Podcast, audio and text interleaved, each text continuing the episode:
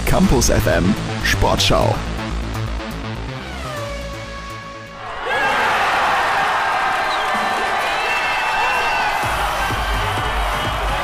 Dieses Geräusch ist aktuell häufiger als üblich in Essen zu hören, denn wir haben Heim-WM, also quasi. Die Stadt Essen ist vom 2. bis zum 11. Juni Gastgeber der vierten Ausgabe der Soccer-Weltmeisterschaft. Das ist ein Wettbewerb, bei dem insgesamt 44 Länder im Kleinfeldfußball gegeneinander antreten.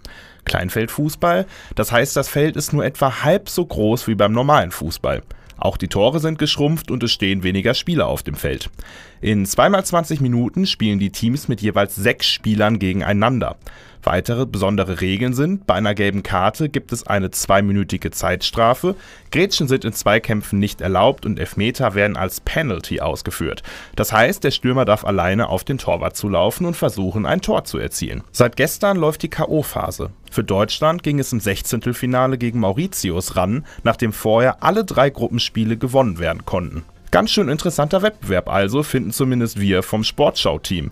Wir wollen aber auch von euch wissen, wie ihr zur Soccer-WM steht und haben euch rund um den Kennedy-Platz nach euren bisherigen Eindrücken gefragt. Ja, Feeling ist super. Ich wohne direkt in der Innenstadt und äh, hörst den ganzen Tag, ist immer super viel los, gefällt mir super gut hier. Ja, und jetzt habe ich heute Zufall in die Stadt gespült.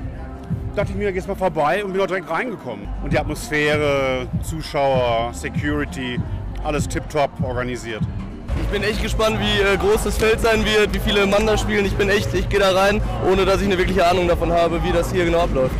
Das ist natürlich ne, komprimierter, kann man sagen komprimierter. Also alles viel kürzer gehalten, aber ansonsten ist es ja eigentlich trotzdem interessant. Ne? Die Fußballe fliegen auch schön auf die Tribüne immer. Überragend. Also wir äh, sind alle hier sehr mit dem Ruhrgebiet und vor allen Dingen auch mit Essen verbunden. Äh, da ist das auch super mal so ein Event. Äh, ich, ich bin auch großer Fußballfan. So ein Event mal hier in Essen zu haben, das ist für die Stadt, glaube ich, was ganz Besonderes. Wir haben die letzten Tage im Stadion auch sehr genossen, vor allem bei dem tollen Wetter draußen. Was war dein erster Eindruck, Tim?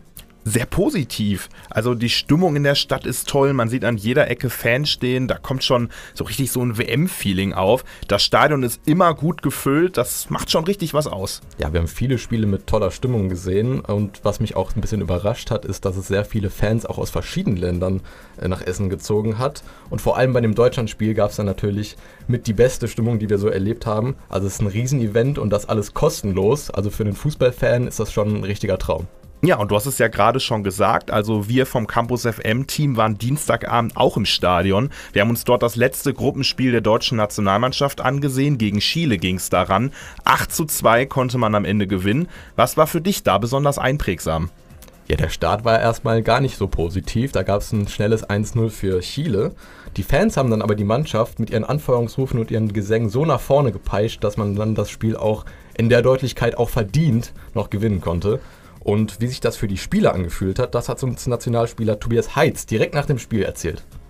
Ja, es ist unfassbar. Also was die Stadt hier gerade erlebt, glaube ich, oder wir gerade miterleben dürfen, das ist einzigartig. Jedes Spiel ist Gänsehaut ohne Ende. Jedes Tor ist, egal wie viele man schießt, man will immer mehr schießen. Also das pusht einen extrem und ja, ich freue mich auf jedes weitere Spiel, was noch kommt. Ich komme selber aus Solingen, von daher kenne ich so ein bisschen die Region. Der Fußball lebt hier. Und das war meiner Meinung nach das perfekte Beispiel, dass man dann in so, in so eine Stadt kommt, mitten in der Stadt. Ich glaube, das ist auch was Besonderes und man merkt das auch, dass das Ganze irgendwo auch Früchte trägt, gerade für die Leute, die das Ganze ja, mit harter Arbeit hier aufgebaut haben. Und äh, ja, wir versuchen unseren Teil dazu beizutragen, dass die Stadt noch mehr das Ganze mit Leben füllen kann und ja, wir dementsprechend auch äh, erfolgreich sind. Trotz aller Euphorie ist die deutsche Nummer 5 aber noch vorsichtig, was den WM-Titel angeht. Auf die Frage, ob sie auf der Welle der Begeisterung den Pokal jetzt auch nach Hause holen können, antwortet er in bester Fußballermanier.